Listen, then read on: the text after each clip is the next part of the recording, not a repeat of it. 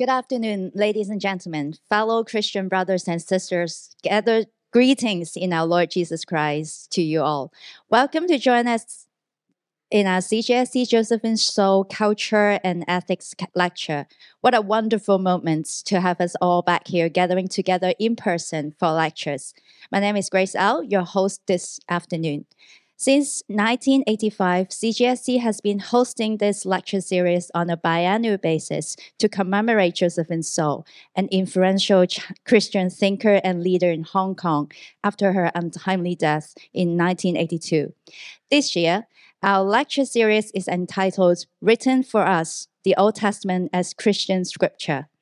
It is set to take a look at how the scripture, in particular, the Old Testament, is relevant to us as Christians today. And it is our honor to have Dr. Christopher Wright as our distinguished and keynote speaker. Dr. Wright is the Global Ambassador and Ministry Director of Langham Partnership. He is also a prolific writer.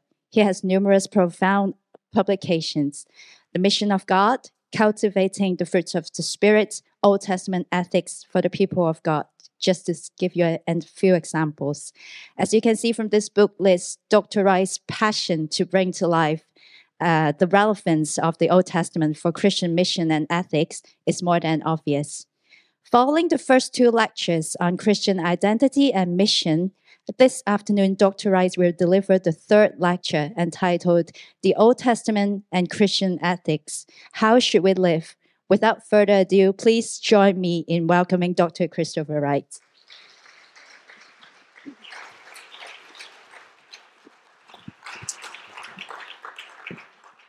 Thank you, Dr. Ah. That was a very kind and warm welcome.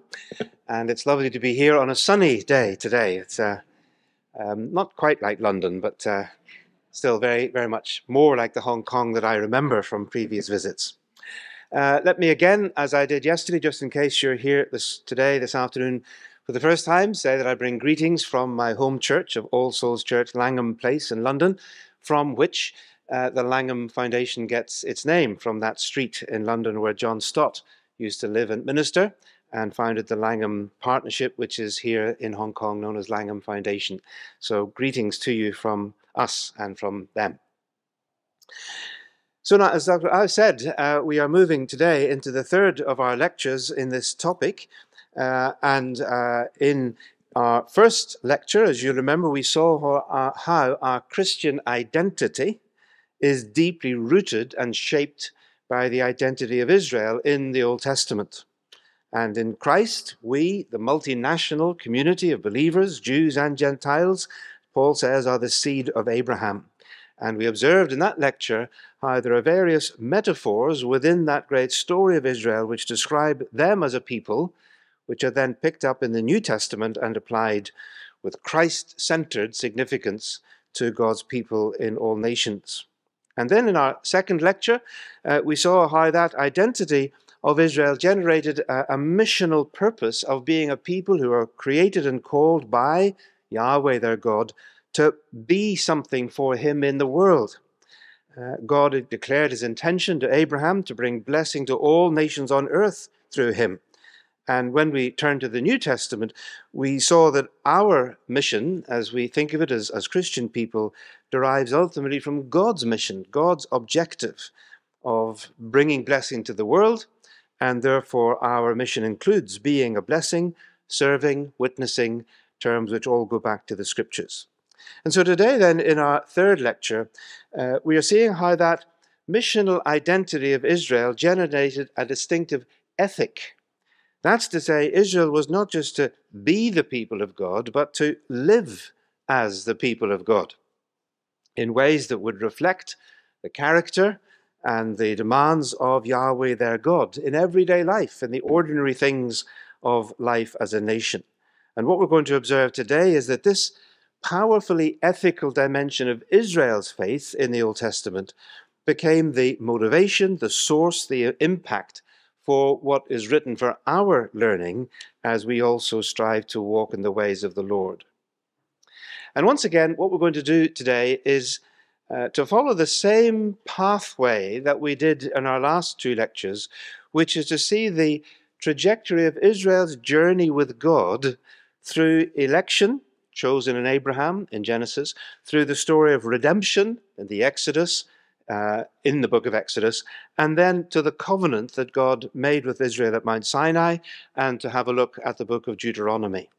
So, first of all, then, Abraham and election and missional ethics. This phrase, missional ethics, is really just my shorthand way of trying to say living as God's people for the sake of God's mission.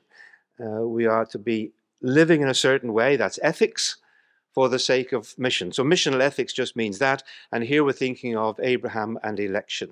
Because we saw, didn't we, right in our first lecture, that our identity goes right back to Abraham, because it is through him and through the Lord Jesus Christ that we are the seed of Abraham. And therefore, that sense of being a blessing to the nations comes from him. What we see now is that God's election of his people through Abraham was not only a missional thing for the sake of the nations, but had an explicitly ethical intention.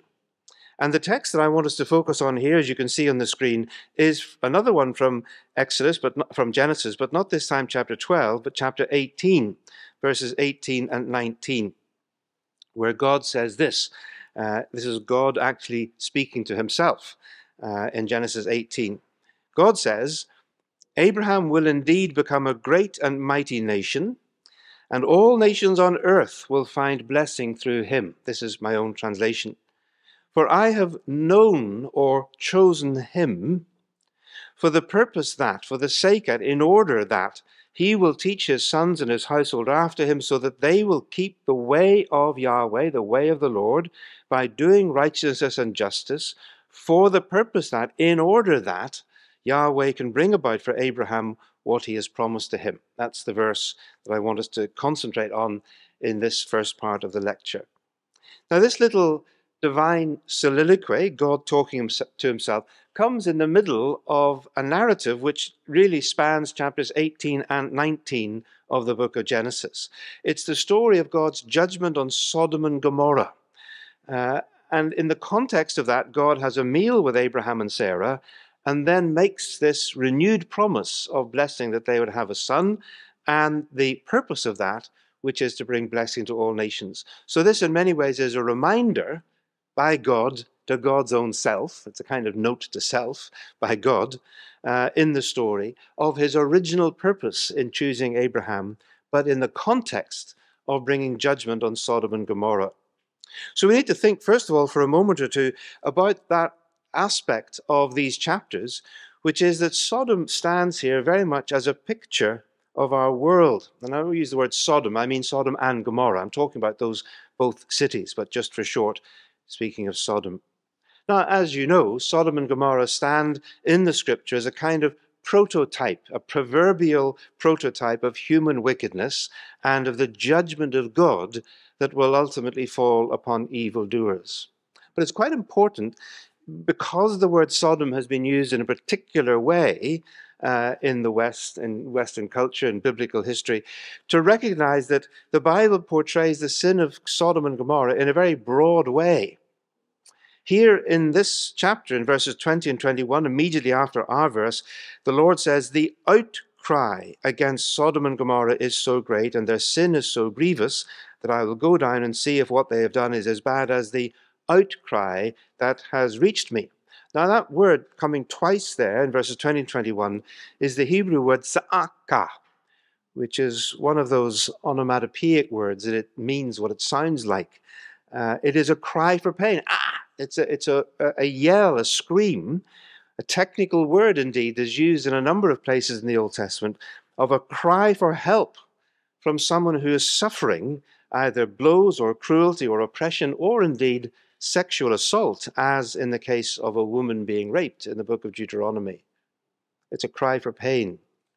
Now, earlier in the book of Genesis, in chapter 13, we read that, quotes, the men of Sodom were wicked and were sinning greatly against the Lord. So we've already been told that in chapter 13. And here we're told that the sin specifically is that of what was causing an outcry, the oppression, the suffering, the cruelty that was happening in the city.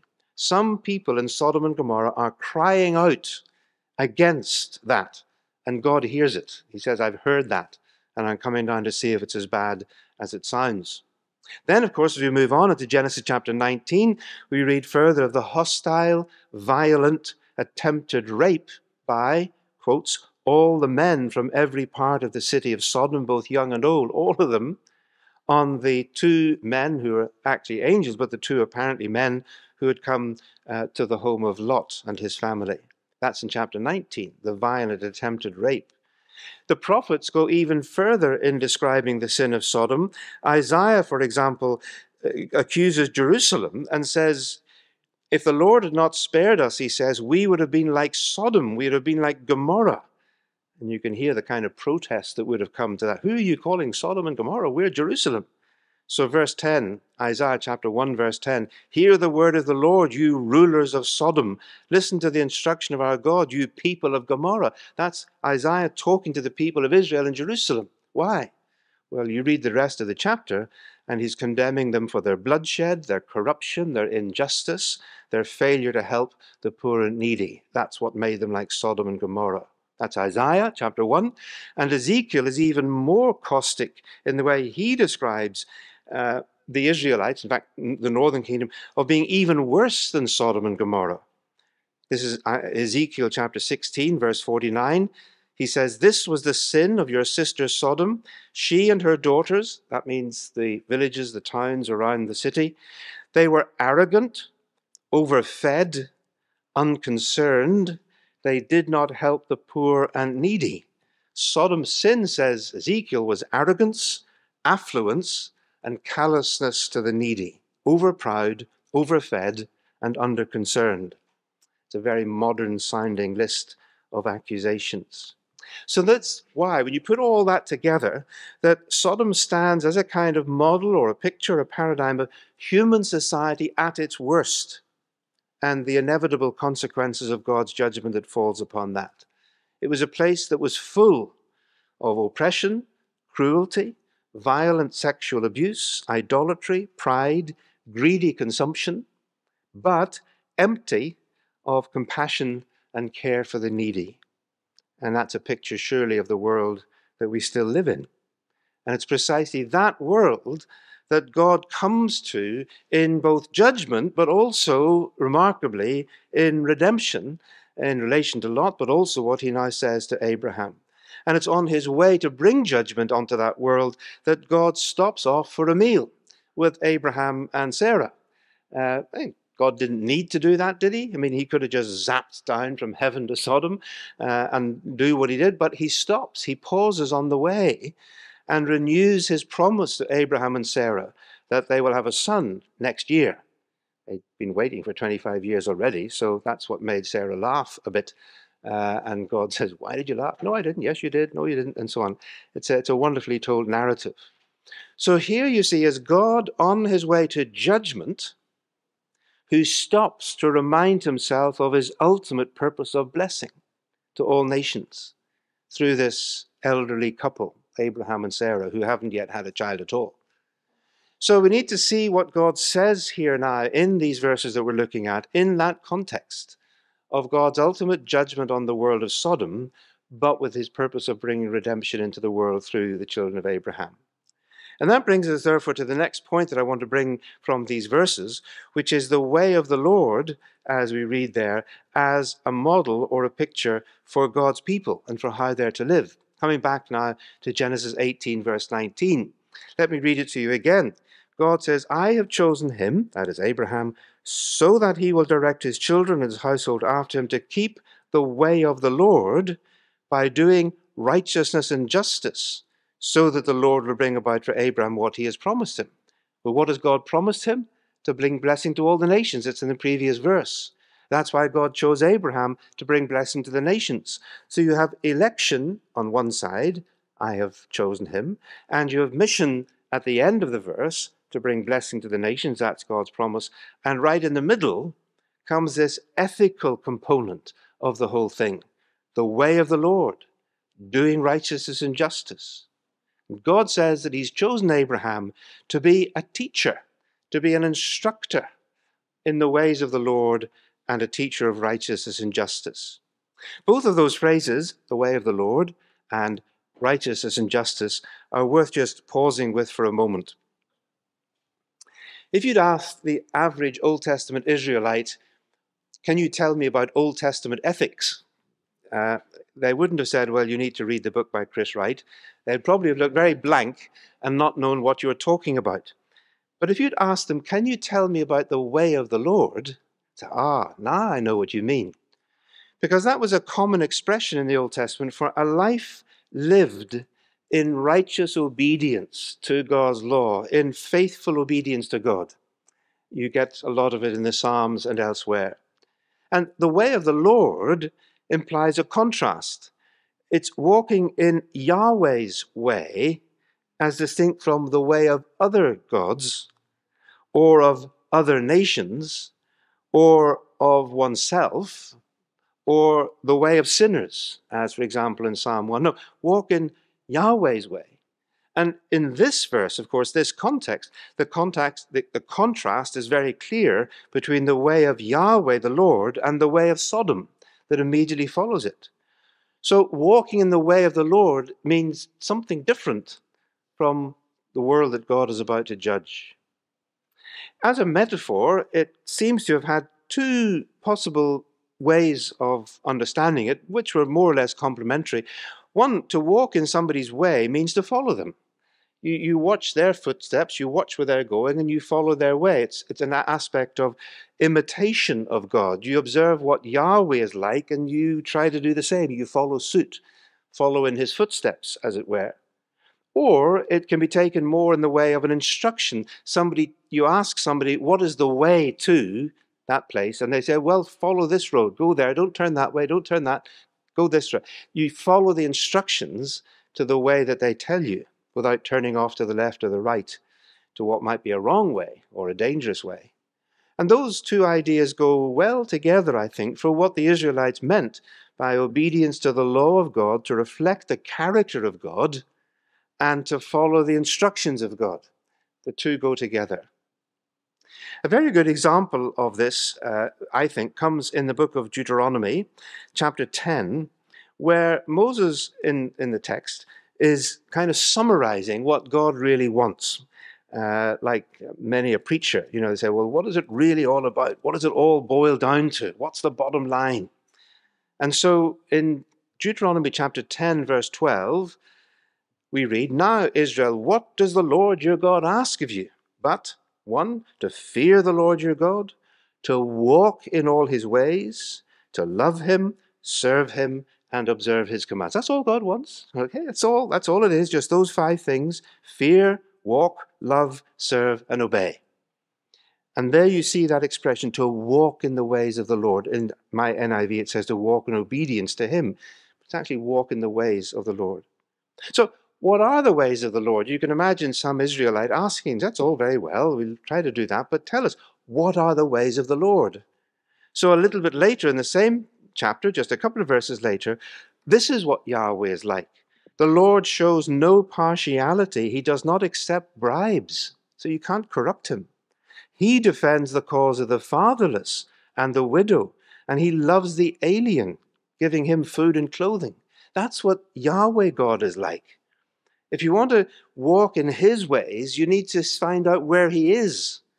And where you will find Yahweh God is not at the top of the social pile with the kings and the government and the powers that be. You will find Yahweh God right at the bottom with the widows, the orphans, the poor, the foreigners, the immigrants, feeding them, clothing them.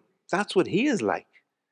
Oh, and by the way, Israel, you know that because you were like that once when you were aliens in Egypt and God saved you and clothed you and fed you and watered you and led you. So the very next verse says, That's the way of the Lord, and you therefore are to love those who are foreigners, for you yourselves were aliens in Egypt. So to walk in the way of the Lord then means doing for others what God wishes to be done for them. Or in Israel's case, doing for others what God had already done for Israel in delivering them and providing for them. So to walk in the way of the Lord has that very practical ethical emphasis that you find throughout Deuteronomy and the Psalms and elsewhere. And therefore, doing righteousness and justice is a kind of explication of that, just in case you didn't quite catch what it means to walk in the way of the Lord. Uh, the, the, the narrator expands it walk in the ways of the Lord and doing righteousness and justice. A pair of words which would come very high up on any list of Old Testament ethical values. They occur individually, but they often occur together. One, the word translated uh, justice, is mishpat, which is a fairly active word. It usually means doing something. You do mishpat. Uh, it's to, to do something which will restore a situation back to what is right and fair in relationships, which is more what the other word means, righteousness, uh, tzedek or tzedakah. Mishpat is a kind of set of actions. It's something you do, whereas tzedakah is a state of affairs. It's what you're trying to achieve, fairness and justice. And these two words go together so often in the Old Testament that they form what is technically known as a hendiadys. That is, expressing a single idea with two related words, like law and order or health and safety. You know, we often put two words together, and probably the nearest kind of English translation of these two words together would be something like social justice, doing what is right and just in society. Okay, Abraham then, says God, is to be the founding teacher, as it were, of an academy of ethical instruction in the way of the Lord and doing righteousness and justice. And God says, that's why I chose him, that he would be that, that this ethical core to Abraham's purpose in God's mission and his descendants, not just him, but his household after him. But let's come back to that verse 19 because I'd like us to see the missional logic of it in there. I tried to read it in this way in order to express uh, the point I'm trying to make. Because here's a verse which has three clauses joined together by two expressions of purpose. Uh, and I've translated it in this way I have known him, that is, I have chosen him, for the purpose that he will teach his household and children after him to keep the way of the Lord, and so on, for the purpose that the Lord will bring about for Abram what he has promised. And the reason why I've put it like that is because the word in the Hebrew is quite emphatically meaning that. It's as you may know if you study Hebrew at all, it's a very kind of paratactic language. They tend to just to put things side by side and stick "wa" in the middle, uh, and you just read the, uh, the the intention of the sentence into it. But here is quite explicit. The participle, the, the word that means in order, lema'an, is here twice. So God says, I chose him, election, lema'an, so that he will do these things, lema'an, so that I will be able to keep my promise to him. So here is a verse then which binds together in one sentence election, I chose him, ethics, way of the Lord and righteous justice, and mission, they're together syntactically in the grammar of the sentence and theologically in the purposes of God. Because this is God speaking about God's own self. I mean, this is pretty pure theology. If you want pure theology, it's God talking to God about God. And that's what's happening here. God expresses his own intention that this is what he wants. And it's a relatively easy step, it seems to me, from this verse here in Genesis 18 to the way the Apostle Paul expressed the purpose of his mission, which he says in, twice in Romans, at the beginning and the end of Romans, Romans 1 verse 5 and Romans 16 verse 26. Paul says that his whole life's work was to bring about the obedience of faith among all nations. Faith among all nations is very Abrahamic. The obedience of faith is very Abrahamic. And Paul says he wants to create communities among the nations of faith and obedience who have been chosen in Abraham, but are also committed to living in the ways of Abraham. That is, in ethical obedience. So, this, to draw this part to a close, this shows us again, doesn't it, the importance of recognizing what we mean by election when we talk about the election of God's people. We saw in our earlier lectures that it's not merely soteriological, that is to do with salvation, it's also missiological. It's to do with the purpose of our election. And it's not only soteriological and missiological, it's also ethical. It's in order that we should live in a certain way. God has chosen his community to be a community shaped by himself, by his own ethical character, walking in the ways of this God, the Lord God, and a community that is being taught to do that, to do the way of the Lord in righteousness and justice, and being taught to live that way in a world like Sodom, a world filled with oppression and injustice and perversion and disorder of all kinds. The people of God are to be a community that will bring a blessing to the nations. So, in other words, according to this verse, Genesis 18, verse 19, the ethical quality of the life of God's people is the vital link in the verse between their election and their mission.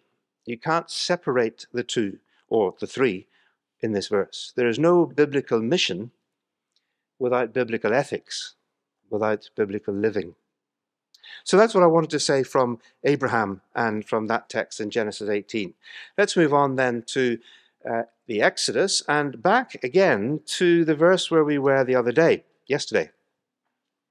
And here we've moved on from election to redemption and missional ethics. Because, of course, the book of Exodus uh, is the whole story of Israel's redemption out of Egypt and all that then flowed from that in terms of the covenant and the law and so on. So here's the verse that uh, we had yesterday. I read it before, Exodus chapter 19, verses 4 to 6, where God says to the Israelites, and again, this is my own translation You yourselves have seen what I did, what I have done to Egypt, and I carried you on wings of eagles and brought you to myself. Here you are at Mount Sinai. Now then, if you really obey my voice and keep my covenant, you will be for me for me, a special personal possession among all the peoples. For to me, it's the same word, belongs the whole earth. But you, you will be for me, the same word again, a priestly kingdom and a holy nation. So here is God claiming, as it were, this possessive relationship with Israel. You are my people, my special possession, that possessive word, li, but also is expressed in terms of you will be that for me in the context of all the peoples and the whole earth, which also belongs to me. To me belongs the whole earth. You will be for me a people within that context. This is very much a, a hinge text in the book of Exodus. Uh, the, the earlier chapters, chapters 1 to 18, have all been the narrative of redemption the, the great story of the Exodus, plagues of Egypt, crossing the Red Sea, and all of that. And the rest of the book will be about the giving of the law and the covenant, and then the building of the temple. And here is this verse right in the middle, in a sense, looking back to God's past action. You've seen what I have done. And also setting that within the universal context of God's ownership of the whole earth and all the nations. So God's intention for Israel is again being set within the framework of God's intention for all the nations as per Abraham. Now, in the last lecture, the second lecture yesterday, we thought about what it meant for Israel to be God's priesthood in the midst of the nations, as the people who would be for God, for the nations, bringing the knowledge of God to the nations, bringing the nations to the experience of God, God's representatives in the world. But as I said yesterday, how would Israel be that?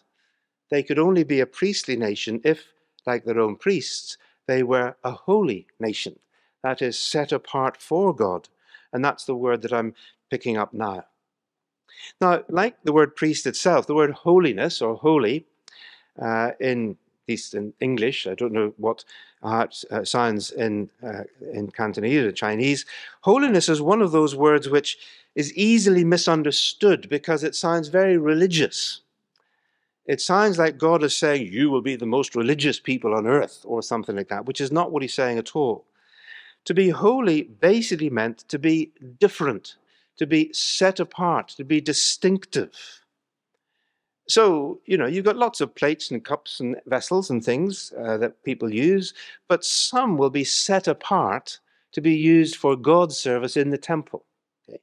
And there are lots of people around, you know, men, women, so on, but some are going to be set apart to be priests. There's a, a distinctiveness about that holiness. And so that's what God is saying here about Israel as a nation. It means being a distinctive, different kind of people because they worship Yahweh, who is a very different God from the gods of the nations. Now, you'll see in the text that I mentioned two passages in Leviticus, and the first says this very clearly. It's Leviticus chapter 18, verses 3 to 4, uh, where God says this I quote, You must not do as they do in Egypt, where you used to live. And you must not do as they do in the land of Canaan, where I'm bringing you. Do not follow their practices. You must obey my laws and be careful to follow my decrees, because I am Yahweh, the Lord your God. You shall be holy, for I am holy, says Leviticus 19, verse 2.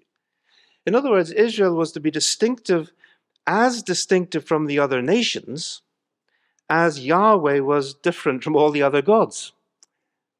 That emphasis there comes very clearly in the past and the future. Don't be like the Egyptians. They worship the gods of empire, of armies, of power, of glory and splendor, all that. You don't need to be like that. And don't do as they do in Canaan, where they worship sex, health, wealth, and all that, because that's what Baal stands for, the god of fertility. You don't need to go like that either, because you're following me and my ways. In other words, Israel was to be Yahweh like, just like we use the word Christ like. They were to be Yahweh like rather than like the nations. And the tragedy was that later on they would want to be precisely like the other nations when they demanded a king. So they were to do as Yahweh does, not as the other nations do. So holiness, then, you see, for Israel was a very practical, down to earth thing. It meant, as it were, imitating the transcendent holiness of Yahweh, their God, but doing it in the practical, everyday, down to earth things of life. Now, of course, at one level, there were ritual or symbolic ways in which this holiness, this distinctiveness was expressed. We know about the laws of clean and unclean food and so on, uh, and that clean unclean distinction is explicitly rationalized in Leviticus 20, verses 25 and 26, to symbolize Israel's separation from the nations. God says, You must respect what's clean from what's unclean, because I have set you apart from the nations. So the clean unclean distinction was symbolic in the Old Testament of the distinction between Jews and Gentiles, which, of course, is why in the New Testament, when that distinction is dissolved in Christ, that in Christ there is no Jew or Gentile, we become one in Him, that at that point that clean, unclean law distinction then disappears for those who are in Christ. There's no need to observe that. That's a theological reason. But alongside that ritual or symbolic kind of holiness, the most comprehensive list of holiness that we have is in Leviticus 19, which is why that text is there. It's a passage, a chapter, of course, which begins, You shall be holy as I, the Lord your God, am holy, which colloquially means you've got to be a different kind of people because I'm a different kind of God. Uh, you've got to be like me, not like the other nations, there in Leviticus chapter 19. And here's something I used to do when I used to teach uh, the Old Testament in India. Uh, I used to, we get to this chapter uh, in my course on the Pentateuch. I used to have 50 lectures on the Pentateuch. Can you imagine that uh, in, um, uh, in India at the time, back in the 1980s? And we get to Leviticus, and I would ask the class to read this chapter quietly in, in the class, and then say, how many of the laws in this chapter are about, quotes, religion? And there are a few, you know, about uh, the kind of sacrifices you offer, uh, one or two things about, you know, distinctions and meat and stuff like that. So there's a few which you could say are ritual or religious. And so, so what is most of the rest of the chapter about?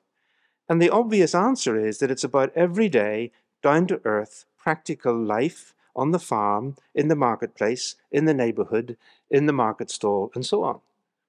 And then I would ask the class so, if these laws in Leviticus 19 were to become statute law in India today, what difference might they make? And they would look at the chapter again, and then they would start to sort of giggle a bit and laugh and realize that actually some of these laws are very profoundly related to social and economic issues which we find all around us today. So, for example, there are laws here which have to do with respect for the family and the community, the treatment of the elderly, and the treatment of your children. There are laws which to do with economic uh, generosity in agriculture, how you run your farm and how you provide for the needy. There are commandments about economic justice in employment rights, how you treat your workers and pay them in verse 13. Do not hold back the wages of a hired worker overnight. There are laws about judicial integrity in verses 12 and 15. Uh, don't swear falsely. Don't pervert the course of justice in verse 15. Don't show partiality to the poor or the rich. There are laws about sexual integrity. There are laws about the treatment of ethnic minorities in the society, so that the foreigner who lives among you must be treated as the native born. Hmm. We haven't got there yet in even any modern society, have we? But in Israel, whatever it is, 1300 years before Christ, they were being told, treat foreigners the way you treat yourselves. Very interesting. And then there's the law about commercial honesty also at the end of the chapter, verses 35 and 36. Don't have separate weights for when you're buying or selling so that you can sort of, uh, you know, sell expensively and buy cheaply. Don't cheat in business. So here are laws which are then echoed in Exodus, Deuteronomy, and elsewhere, and reflected in the prophets and in the Psalms and in the wisdom literature and indeed, you will find some of these laws that are deeply impactful on Jesus in the Sermon on the Mount and the Apostle Peter in his first letter and the book of James. This is one of the most influential chapters in the Bible, Leviticus 19. When I get to the new creation, I look forward to asking Moses, um, you know, why did you leave it to that chapter before you said all this? Because, you know, then you know nobody's ever going to get to chapter 19 with Leviticus. They all give up after about chapter 2. Uh, it's a very important chapter, Leviticus 19. And you see, the point I'm trying to make here is this is not some kind of socialist charter. This is biblical holiness, according to Leviticus. Uh, this is where that famous verse that Jesus called the second greatest commandment in the law comes love your neighbor as yourself. It's from Leviticus chapter 19. So, in all of these ways, then, I need to keep moving along. Uh, down to earth, practical social ethics, Israel was summoned to respond to their redemption. You are the people whom God has redeemed out of Egypt. Now you must live in a way which reflects the character of the God who has redeemed you. If Israel were to be God's priesthood in the midst of the nations, that is, Yahweh's representatives, then they have to be ethically different from the nations, not just religiously different. It wasn't just that they would say to the Canaanites, Oh, you worship Baal? That's very interesting. We worship Yahweh. Let's have a conversation. No, their whole lives would be different as a result of the worship of Yahweh, which is illustrated, by the way, in the story of Naboth, isn't it? Because when uh, Ahab wanted to buy some land off Naboth. And Naboth said, oh, I can't do that because the law doesn't allow it. And Ahab knew that he couldn't because he was an Israelite king and the law prohibited it. But his wife was Jezebel, and his wife wasn't Israelite. She was Canaanite. She came from up Tyre and Sidon. And where she lived, under the rule of Baal, kings and queens can have whatever they want. And so she says to Ahab, Is that the way you behave as a king in Israel? Ahab said, Well, actually, yes because that's what the law says. She well, let me do it then. She gets the land. And she uses Israel's law to get rid of Naboth so that the land could be stolen. And so you see this contrast between people who live under the reign of Yahweh will live with the security of economic viability for themselves and their families into the future because God has given them an economic system which will support them. But if you live under the reign of Baal, then it's just whoever takes whatever they want if they've got the power to do so. Very different ethical system altogether. So Exodus 19 then, with the expansion in Leviticus 19, makes this basic insistence that if it, God's people are going to fulfill their God-given mission, then they need to be what they are. That is, the holy people of the holy God. Israel's identity as a priestly kingdom generates a mission to the nations, and that mission to the nations demands an ethic to be a holy nation. So that's the first two Genesis, election and ethics, Exodus, redemption and ethics, and that leads, therefore, lastly to Deuteronomy and the covenantal community built around this covenant and how that then affects the way they should live. So, what have we seen so far? We saw in Genesis 18, verse 19, that the ethical response of God required of his people was integral to the very purpose of election. And in Exodus chapter 19 and Leviticus 19, we've seen that obedience to God's covenant law was the essential response of God's people to grace, the grace of redemption in the Exodus. When we arrive in the book of Deuteronomy, Israel is just across the Jordan from the promised land. The book of Deuteronomy, as I'm sure you know, presents itself to us, the, the way it's framed and shaped, presents itself to us as the speeches of Moses to the Israelites as they consider their future life in the land, the next phase of the canonical journey.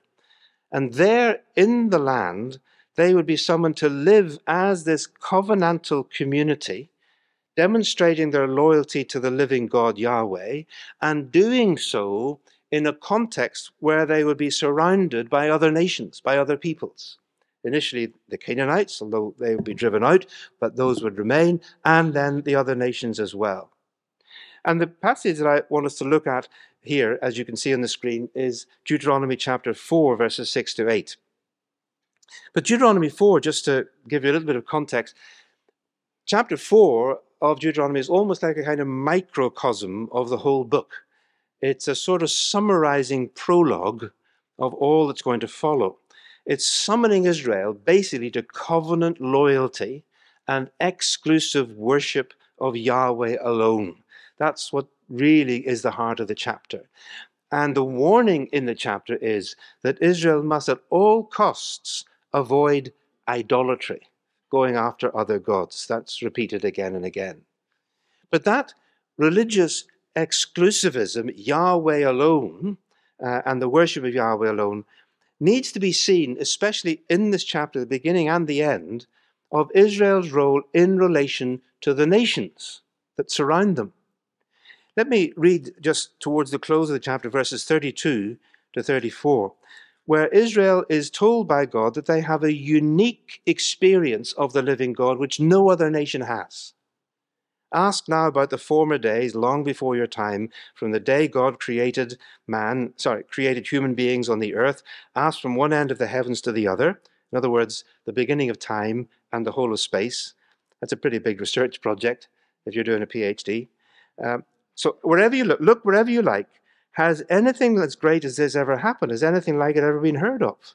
Has any other nation heard the voice of God speaking out of the fire as you have and lived? Meaning, of course, Mount Sinai. Has any other God ever tried to take for himself one nation out of another nation by testing signs, wonders, war, mighty hand, and so on? Like all the things the Lord your God did for you in Egypt before your eyes. That's the Exodus. And the answer to the rhetorical questions are, of course, no the, the, the Mount Sinai experience and the Exodus experience are unique. They're unprecedented. They'd not been done for, uh, before, and they're unparalleled. They've not been done for any other nation. So, you, Israel, you have a knowledge and experience of the living God, which at this moment in history is unique. No other nation has this. You were shown these things, verse 35, so that you might know what the other nations do not yet know that the Lord Yahweh is God, and beside him there is no other. And he then repeats all of that from verses 36 to 39, says it all over again, in order to make absolutely sure that that is seen. So you see, given that unique status and privilege that Israel has, that of all the nations on the planet at that time, they are the one nation who have experienced God's redemption in Exodus and have experienced and enjoyed God's revelation in Mount Sinai, given that that is their unique status, then they must steward that. They must hold that, in a sense, on trust for the nations. And therefore, they must live in such a way that the nations will start asking questions about this God and this way of life. And that's what we read in chapter 4, verses 6 to 8.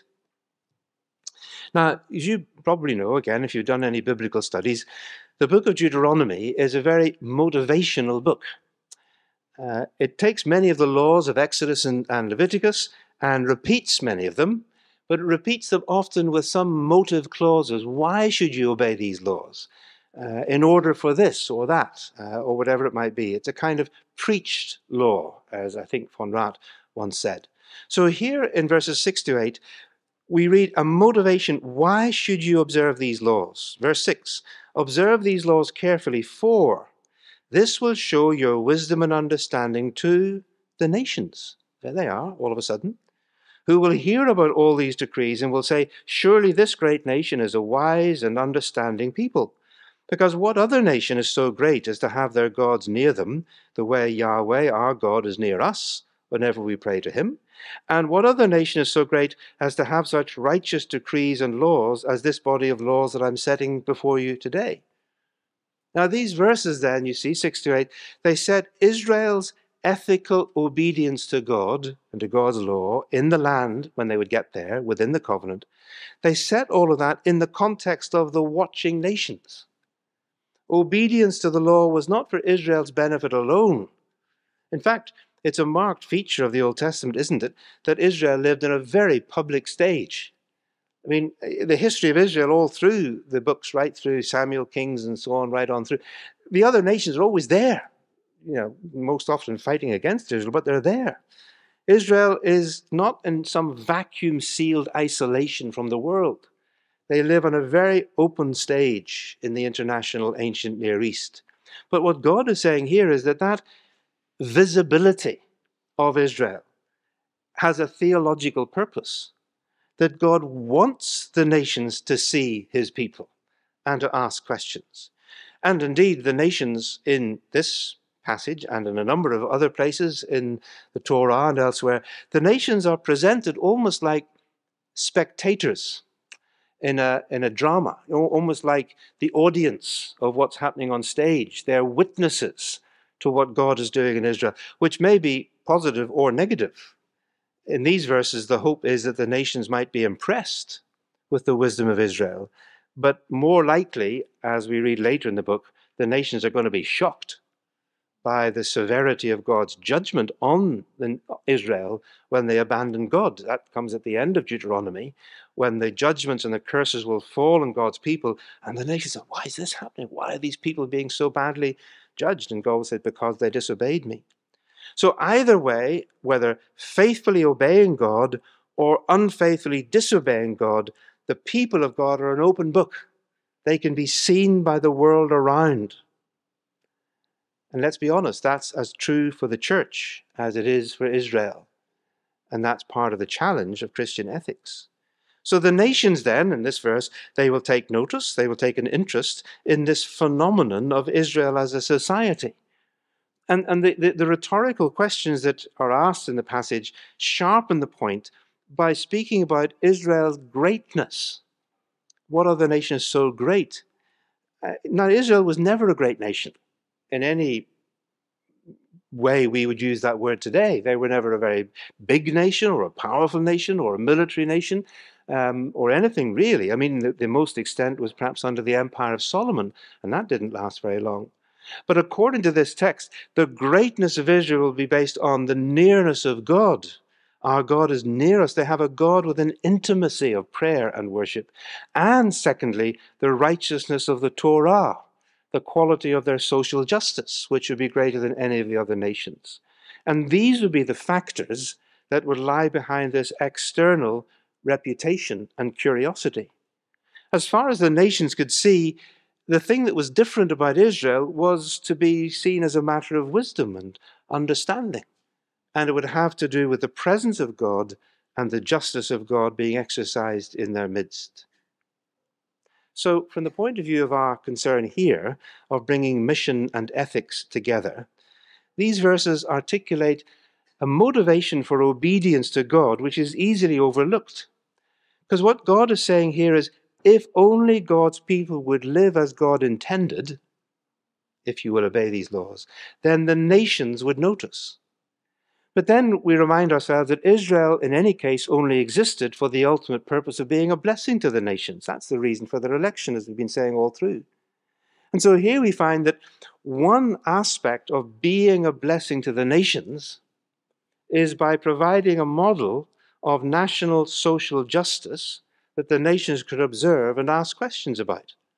And so the missional challenge of these verses is that the ethical quality of the life of God's people, their obedience to God's law and his constitution and the whole economic, political system he was giving them, would be a vital factor in the attraction of the nations to the living God.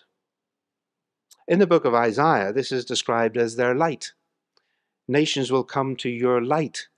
But when Isaiah talks about the light of God's people in chapter 58, he says it has to do with removing the yoke of oppression, feeding the poor, caring for the needy. Then your light will break forth and your righteousness like the dawn. That's Isaiah 58. And so the, the, the, the, light of God's people is not just, in a sense, the light of the gospel that we know the living God, it's also the attractional light of living in a way which draws people to God. And that was an Old Testament principle which Jesus picks up when he says to his disciples, perhaps a bit surprised, he says, You know, you guys, you are the light of the world. So let your good deeds shine so that people may be drawn to God. Because after all, when you think about this verse again, what would the nations actually see in Israel? They wouldn't see the nearness of God because the nearness of God, in a sense, by definition, is invisible. Uh, God is not even there as a statue in the temple. This was part of the scandal of Israel's faith that they didn't have uh, an image of their God. So when the nations look at Israel, where are your gods? You, you haven't got one. They know our God is in heaven uh, doing what he wants. uh, and these other gods that you've got are powerless and, and useless. So the nations would not see the nearness of God. The, there is a vital link then between the invisible claims that Israel would make about their God as they pray to him, would be modeled in the very visible, practical way in which they would live. And the world will only be interested in the God we say we worship when they see the way we live according to the way we worship. And if people don't see any difference in the lives of those who make claims about their God, they're not going to be particularly interested in the God they say they worship. So there's a very missional point at stake here, which certainly hits us as Christians as well. Well, that leads me just to a few concluding uh, echoes then in the New Testament. I haven't picked all of this up into the New Testament, but I think we need to be doing it in, in one or two ways. Because, as I've said all the way through, it's this narrative framework of Old Testament Israel, which was the framework within which Christ and his apostles understood the gospel. They understood that it's the God of Israel who has kept his promise to the world by sending his son Jesus as Messiah, as the Savior of the world. Uh, and so, what's very clear is that when these Old Test- these New Testament apostles thought about living as Christians in the world, they used these themes of election, redemption, and covenant and drew from them the kind of ethical implications that we've been seeing in the Old Testament. And I just wanted to give two examples one from Ephesians and the other from 1 Peter. In Ephesians, Paul links our election, which he speaks about right up front in chapter 1, uh, both to its ethical purpose that we are to be holy and blameless and to live to the praise of God's glory. That's what he says we've been chosen for, to praise his glorious grace. We are chosen in him to be holy and blameless in his sight. That's very Old Testament language. So there's the ethical purpose, uh, but also he links that to God's great missional purpose for the cosmos. Same chapter, Ephesians chapter 1, verses 9 and 10. God's purpose is to bring unity to all things in heaven and earth under Christ. So, in one, because it's all one sentence in the Greek, Paul binds together God's election of his people with the way his people live, with what God's plan is for the whole universe. So, cosmic unification in chapter 1 that's the oneness of creation, to bind it all together in Christ, flows into ethnic reconciliation in chapters 2 and 3, where Paul builds the whole gospel around how God has created one new humanity for this one new creation, a new humanity which is there in Jew and Gentile, where God has made them one new man, kainos anthropos, as he said. Uh, and that indeed, he said, is to be proclaimed to the powers, the wickedness, the wisdom and glory of God they will see the wisdom and glory of God when it's manifested in the church, which is the people of God who've been united in one from the dividedness of before. So cosmic unification becomes ethnic reconciliation, and that then leads in chapter 4 into ecclesial unity. We are to uh, live together in harmony with one another and with ethical integrity, so that uh, we are to live out that one new man. It's interesting that uh, many of our English translations uh, miss the um, way Paul repeats that God has made Jew and Gentile one new humanity, one new man, and then says in chapter 4 that we are to put off the old humanity and put on that new man. We are to live out the newness of humanity that God has created. So, what I'm trying to say here is that Ephesians is often portrayed as a kind of two part book in which you get gospel doctrine in the first half and ethical implications in the second half. And in some ways, that, that does seem, but actually, I want to say it's all woven together throughout. Paul is expounding election and redemption and living as the people of God in a way which has ethical dimensions all the way through in terms of what we are to live to the praise of glory in God. So, the ethical life of God's people as the new humanity the new way of being human is in itself part of the gospel. It's part of the very reason why God brought us together. And then finally, when we look at First Peter, uh, First Peter binds the same things together right from the start in chapter 1. He binds election, redemption, and sanctification in his opening verses. Uh, that we have been chosen, according to the foreknowledge of God the Father, through the sanctifying work of the Spirit, to be obedient to Jesus Christ and sprinkled with his blood. So there's, there's, there's election and holiness and redemption all within that passage. And then later on in the same chapter, uh, he, he says in, um, I just find where it was, in, in, verses 13 to 16, he says that as obedient children, do not conform to the evil desires you had when you lived in ignorance, but just as he called you as holy, so be holy in all you do. For as it is written, be holy, for I am holy. Quotes Exodus, Leviticus 19 and applies it to Christians. And then he brings in redemption. He says, Because you know that it was not with perishable things like silver and gold that you were redeemed from the empty way of the life handed down to you from your ancestors, but with the precious blood of Christ, a lamb without blemish or defect, who was chosen before the creation of the world. And through him you've been redeemed by the blood of Christ. Therefore, purify yourself and live in the way that he describes. And so election, redemption, and living are all put together there in that first chapter.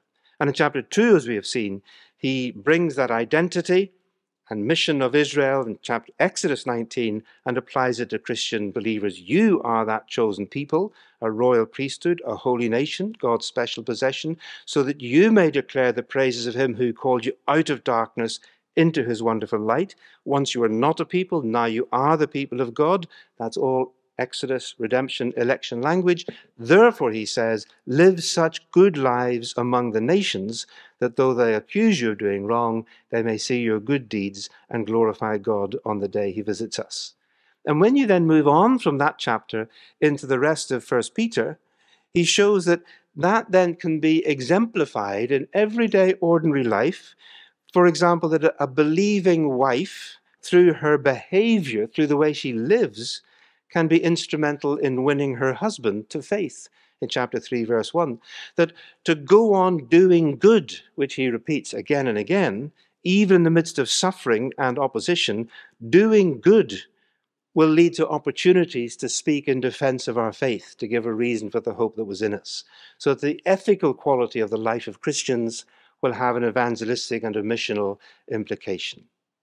So let me then uh, draw this all to a conclusion. The point we're making here is this that when we think about the ethical teaching of the Old Testament and whether and how it relates in the New, it's not enough. It's not enough just to ask, well, what applies to me and what doesn't? That's usually a fairly fruitless kind of question.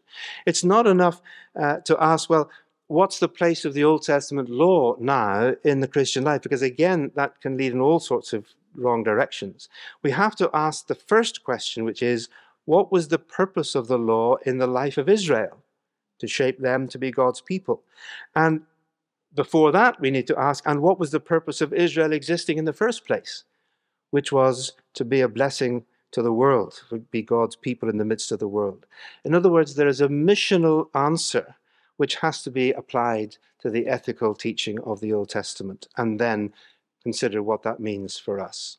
The New Testament writers clearly believed that God had kept his promise to Israel in the life and death and resurrection of the Messiah, and then in the ingathering of the nations through the Gentile mission, and that those who have now entered into this multinational people of God by repentance and faith in Christ, that means us, the global Christian church, that we are called to the life of obedience and holiness in order to participate in the mission of God, based upon our redemption, based on the grace of God, not in order to earn our salvation, but we are called to the obedience of faith. And so let me conclude with the words of the Cape Town Commitment. I referred to this earlier, the Lausanne co- Commitment, uh, because it tries to bind this all together in one paragraph. It's uh, paragraph 110a. It says this, I'll just quote it. I haven't got it on the screen. God calls his people to share God's mission. The church from all nations stands in continuity organically through the Messiah Jesus with God's people in the Old Testament. With them, we have been called through Abraham and commissioned to be a blessing and a light to the nations. With them, we are to be shaped and taught through the law and the prophets, all the scriptures, to be a community of holiness, compassion, and justice in a world of sin and suffering. We have been redeemed through the cross and resurrection of Jesus Christ and empowered by the Holy Spirit to bear witness to what God has done in Christ. The church exists to worship and glorify God for all eternity and to participate in the transforming mission of God within history. Our mission is wholly derived from God's mission, addresses the whole of God's creation, and is grounded at its center in the redeeming victory of the cross. This is the people to whom we belong, whose faith we confess, and whose mission we share. Amen. Thank you. Thank you, Grace.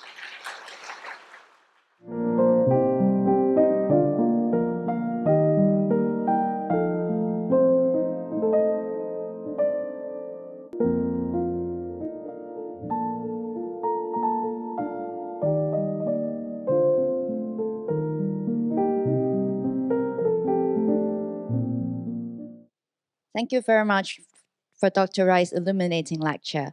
It rightly reminds us that Christian ethics is more than a set of do's and don'ts. It is indivisible from our identity and our purpose. Now it's time for respondents. Dr. Edwin Moon, lecturer in Old Testament from Chinese Mission Seminary, will be the first respondent. After that, Dr. Chenun Wu, assistant professor in biblical studies from CGST, will carry the conversation on. So, Dr. Moon, please.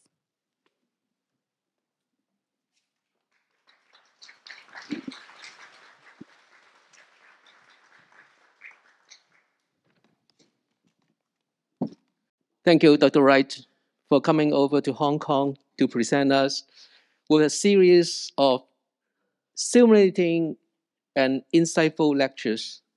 And thank you, uh, President Wong and CS, uh, CGST for inviting me to respond to Dr. Wright's lecture this afternoon.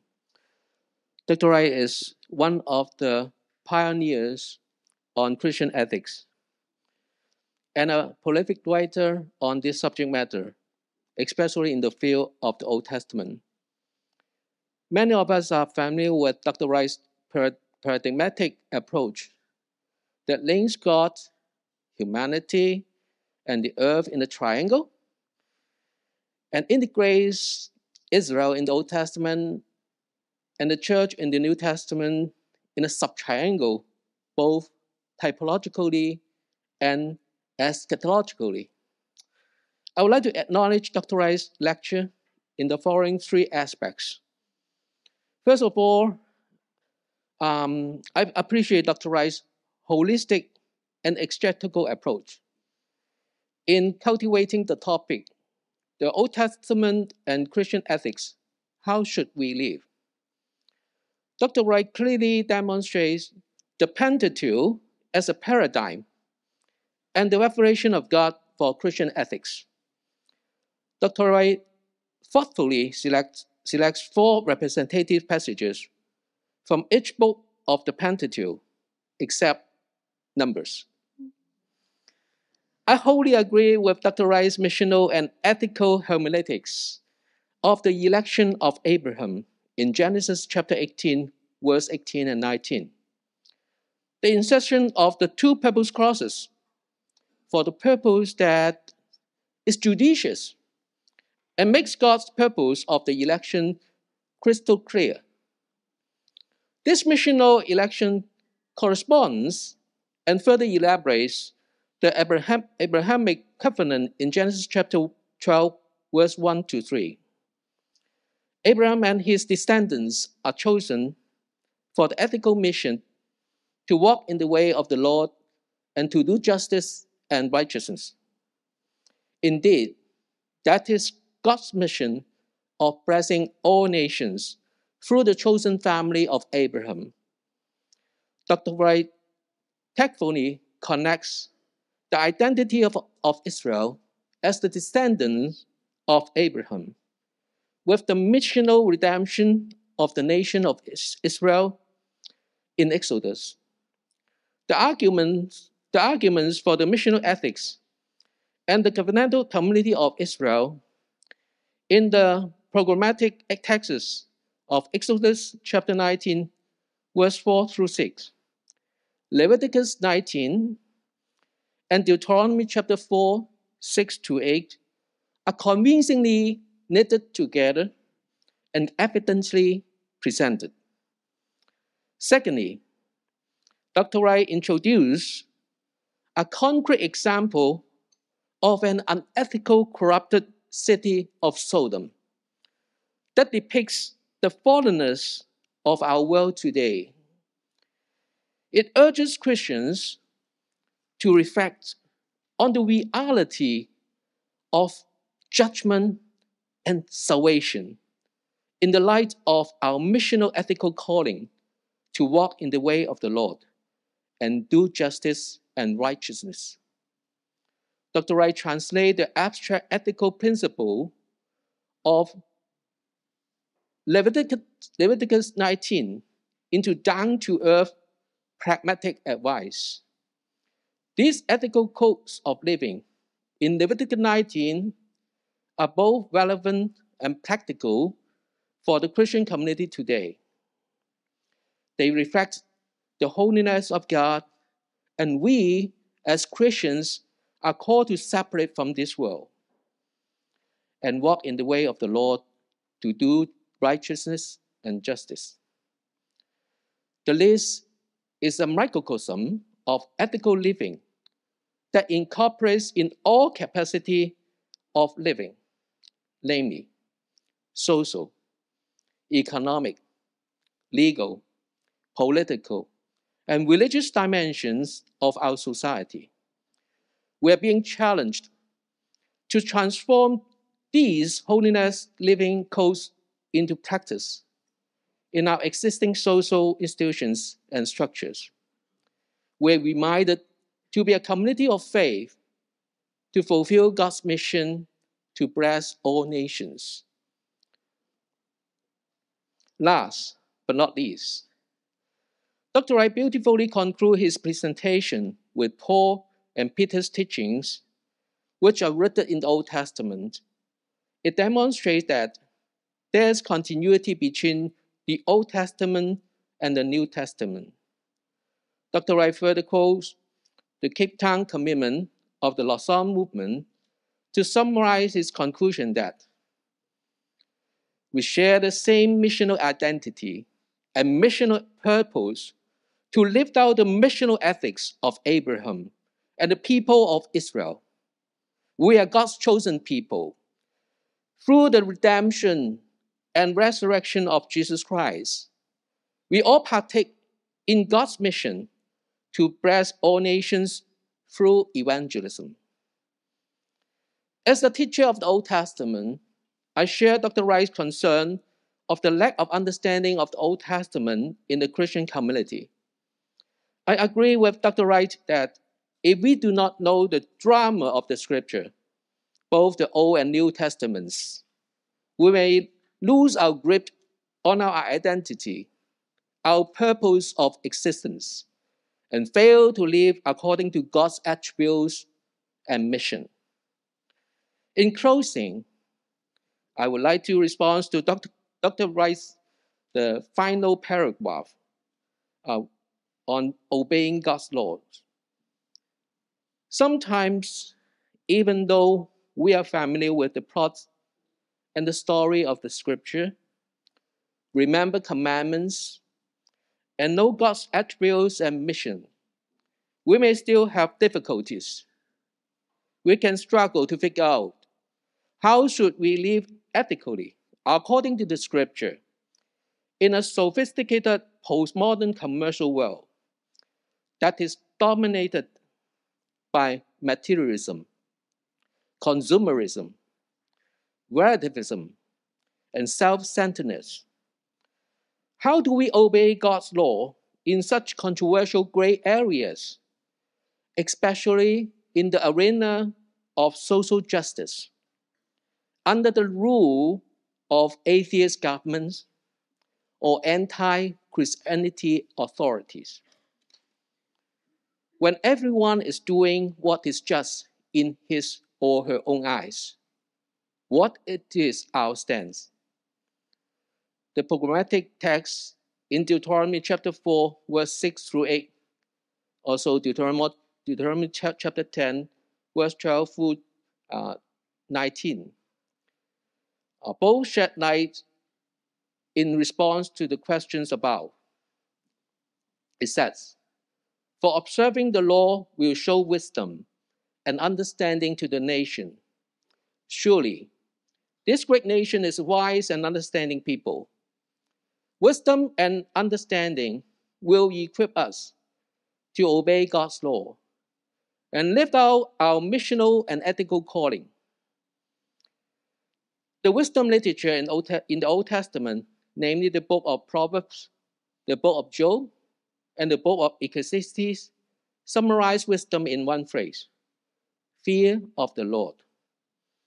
If we fear the Lord, we will keep his commandments as concluded in Ecclesiastes chapter 12, verse 13, and will turn away from evil, as stated in Job chapter 1, verse 1 and 8, chapter 2, verse 3, and chapter and chapter chapter 28, verse 28. It will lead us to walk with the Lord and follow his instructions. The fear of the Lord is concerned with the knowledge of the Lord in Proverbs chapter 9, verse 10. The knowledge of the Lord is not only limited to head knowledge. Memorizing the golden verses of the of the Chinese uh, of the of the scripture in Chinese uh, Christian traditions but also on focusing on our relationship with the Lord. As the psalmist echoes Moses' teaching in Deuteronomy chapter 4, verse 7 The Lord is near to all who call on him. Psalm 18, uh, 145,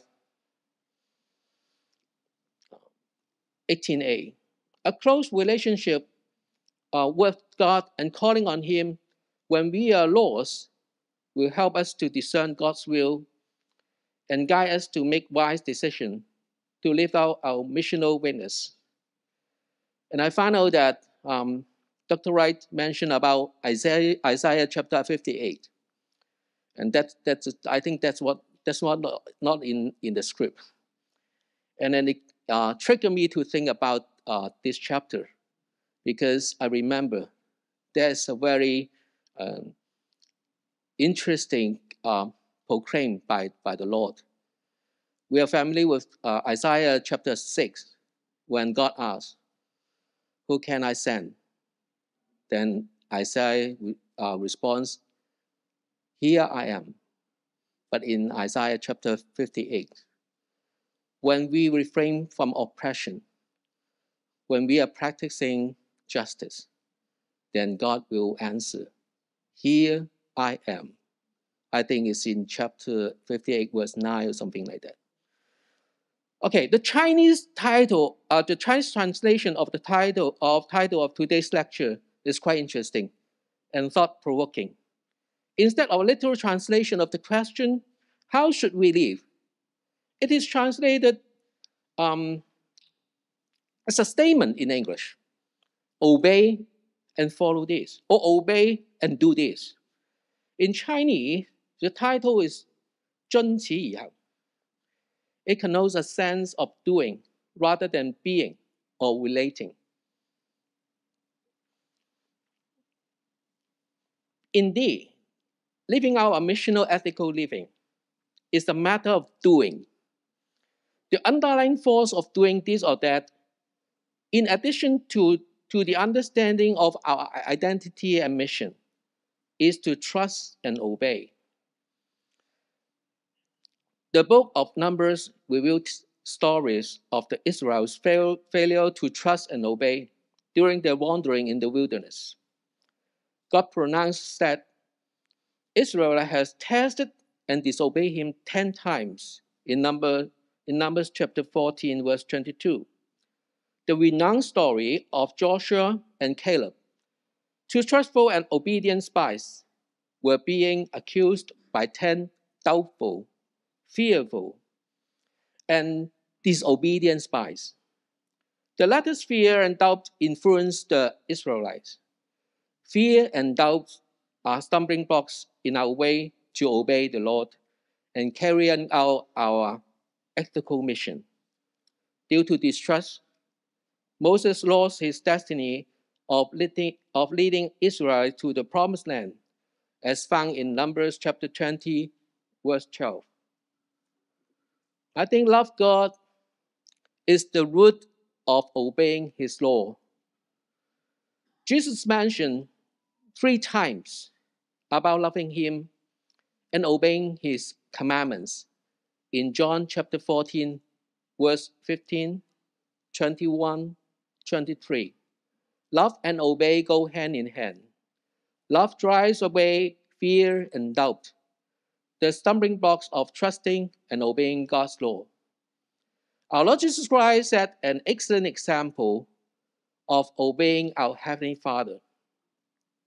In, in his prayer in Gethsemane, he seek God's will over his own will. We may be found faithful and loving in carrying out our missional ethics and love God with all our heart and with all our soul and with all our strength and with all our mind, and love our neighbor as ourselves. For love is the fulfillment of the law. May we adhere to obey God's missional ethics, despite how great the causes are.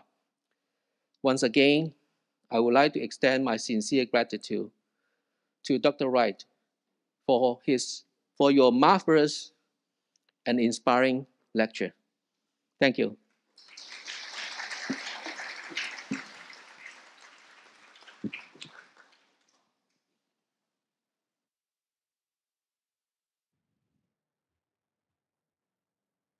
Testing. Testing. It is indeed my great privilege to have the opportunity to respond to one of the lectures delivered by Dr. Wright in the Josephine So Lecture Week this year. As suggested by the title written for us, the Old Testament as Christian scripture. The basic tenet of the lecture series is the relevancy of the Old Testament for us, a community of faith today as scripture. Building upon his first lecture on the Old Testament and Christian identity and second lecture on the Old Testament and Christian mission, Dr. Wright brought our thoughts and focus this afternoon to the subject of the Old Testament and Christian ethics, which addresses the question of how we should live as Christians in our contemporary society.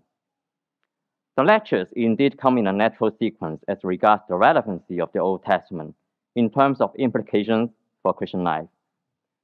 While Christian identity is concerned about who we are, as defined in the beginning, and Christian mission looks to what we ultimately aim for in the end. Christian ethics comes to address the in-between process and, if you frame it theologically, the already but not yet reality that we are facing today. Simply put, Christian ethics is about how we ought to live our present life in accordance with our rooted identity and our mission that we are anticipating to fulfill. The way the Christian community is expected to live in the world has undoubtedly been a significant and indeed indispensable issue to be addressed in Christian scholarship. This has become even more so in the postmodern age, in which systems of moral values and ethics are being relativized. Despite the growing interest in ethics in secular scholarship, over the past few decades, there have not been many Christian scholars who are committed to investigating the biblical material as regards Christian ethics. The situation is shown to be more evident with the subject of Old Testament ethics, which finds an echo in the comment of Ronald Clements. The subject of Old Testament ethics proved to be a most difficult one to deal with. The literature devoted to it has been surprisingly sparse. Dr. Wright is among a few who has actively been addressing the ethical import of the Old Testament. With the publication of his Old Testament Ethics for the People of God in 2004, Dr. Wright has also been continuing to engage in the subject as a biblical scholar and missiologist. The difficulties for scholars who write on the ethics of the Old Testament are manifold. Three dilemmas are worth mentioning. The first is the challenge to relate the interrelated field of study of law and ethics in the Old Testament. Given that ethics is concerned about how people should live with one another in a society, it can hardly be denied that Old Testament ethics is prominently featured with collection of law, which prescribe how people should act with respect to others in certain circumstances. In terms of social function, Old Testament law appears to be tangible manifestation of ethical principles that would engender right interpersonal relationships in a social group. But can Old Testament law as a whole simply be understood to represent Old Testament ethics? Apparently not. While law prescribes for the most part external behavior, ethics is commonly understood to be a moral vision with more fundamental values that regulate the lives of individuals as human beings. Still, it is sometimes not as straightforward when it comes to drawing ethical principles from individual legal statements or even legal terminology in the Old Testament. One example is the Hebrew word mishpat, which commonly translated as justice or judgment in a legal sense, might carry different ethical implications that can on only be assessed in particular contexts. Even Dr. Wright defines mishpat in its broader sense as a qualitative set of actions. Nuances in terms of ethical implications might exist across its various usages in the biblical tradition. Despite the inherent challenge of relating law and ethics in the Old Testament, Dr. Wright's approach brings awareness to the importance of envisioning the relationship of law and ethics in light of the narrative framework of the Old Testament. In articulating Old Testament ethics, Dr. Wright never looks at the laws as revealed in the Torah per se, but intends to understand them against the backdrop of Israel's origin and her relationship with Yahweh. Dr. Wright reminds us that the ethical implication of Old Testament law can only be fully grasped in the context of Israel's narrative. Set within the context of Israel's story with Yahweh, Old Testament law is much more than a set of conduct or rules demanded to humanity by God but it is revelatory of the divine purpose in shaping the life of the community of God's people. Dr. Wright's emphasis on the narrative nature of the Old Testament not only bridges biblical law and ethics, but also constitutes a basis upon which law and ethics can be biblically related. The second challenge for scholars concerns the tensions between the so-called diachronic historical approach and the synchronic literary approach in articulating a discourse on Old Testament ethics. For historical critical scholars, the ethical import of the Bible lies in the real historical world behind the biblical text. Locating ethical truths in history, they tend to look for real ethical values that might have been held by ancient Israelites in the biblical period. despite its contribution in uncovering the historical reality of the Bible. The historical critical approach has its own limitations. Not only does historical reconstruction remain in a large part a tentative project, but excessive preoccupation with historical vicissitudes would risk fragmentizing the biblical canon rather than viewing it as a unified corpus in terms of ethical insights. John Barton, a known Old Testament scholar, even advises against an Old Testament ethics at all, as he sees no unity of ethical motives across the various parts of the biblical tradition. While historical critics attempt to find ethical truths in history, scholars who appreciate the Bible as literature are inclined to adopt the synchronic literary approach in extracting biblical ethics.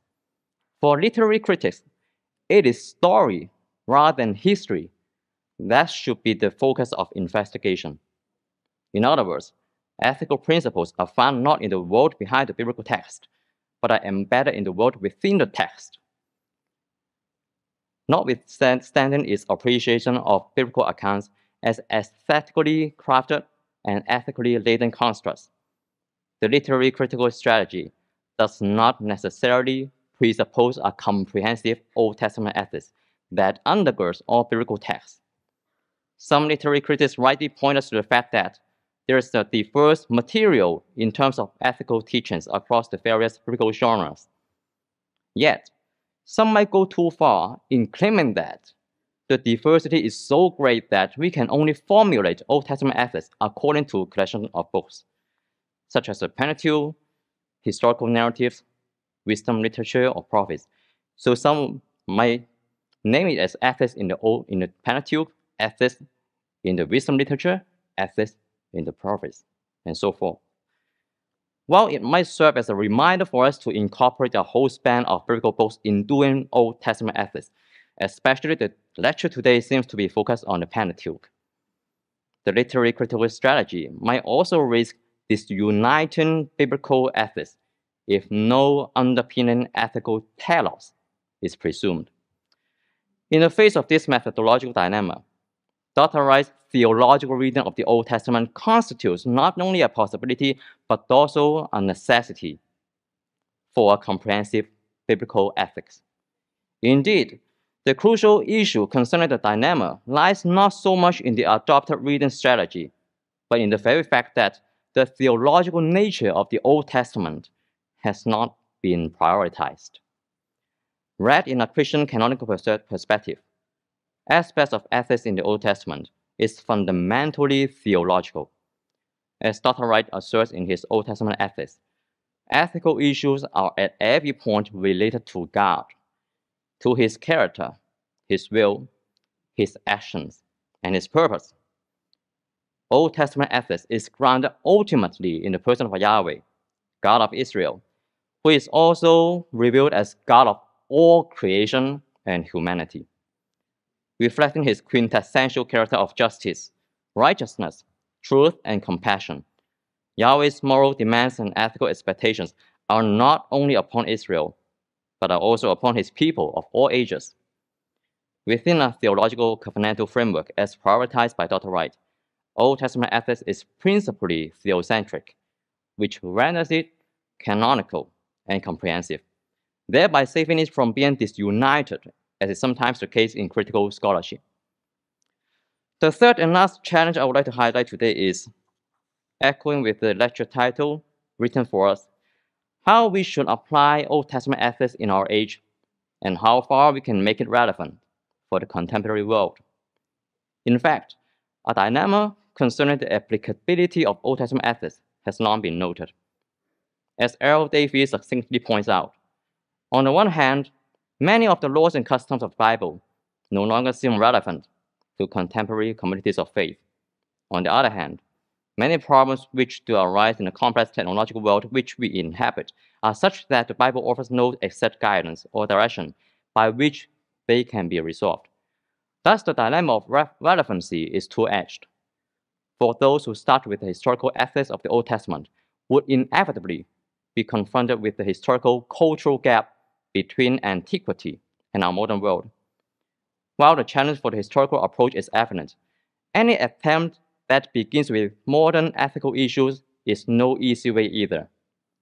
In fact, a plurality of ethics in the contemporary society, for example, bioethics, medical ethics, political ethics, social ethics, economic ethics, legal ethics, family ethics, and so on, adds to the complexity of modern ethics, and hence the difficulties in applying biblical ethics in our age.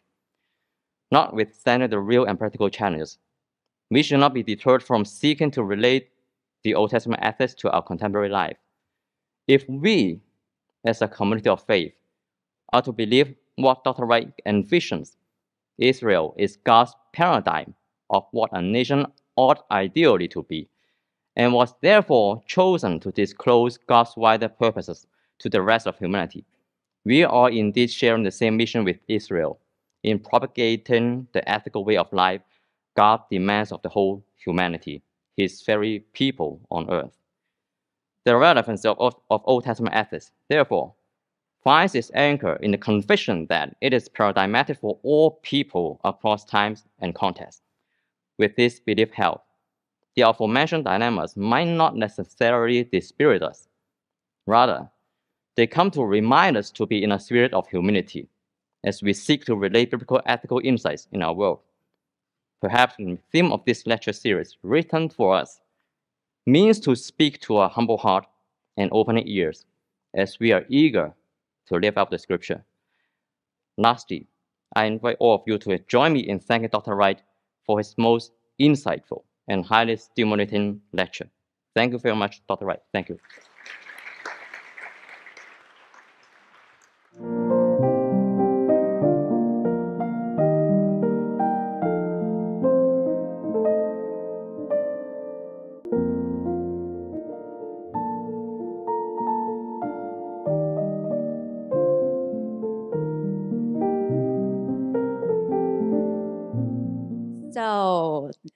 You may be thinking about questions or writing them out, I will, I will follow Simon's step and take the initiative to ask this first question.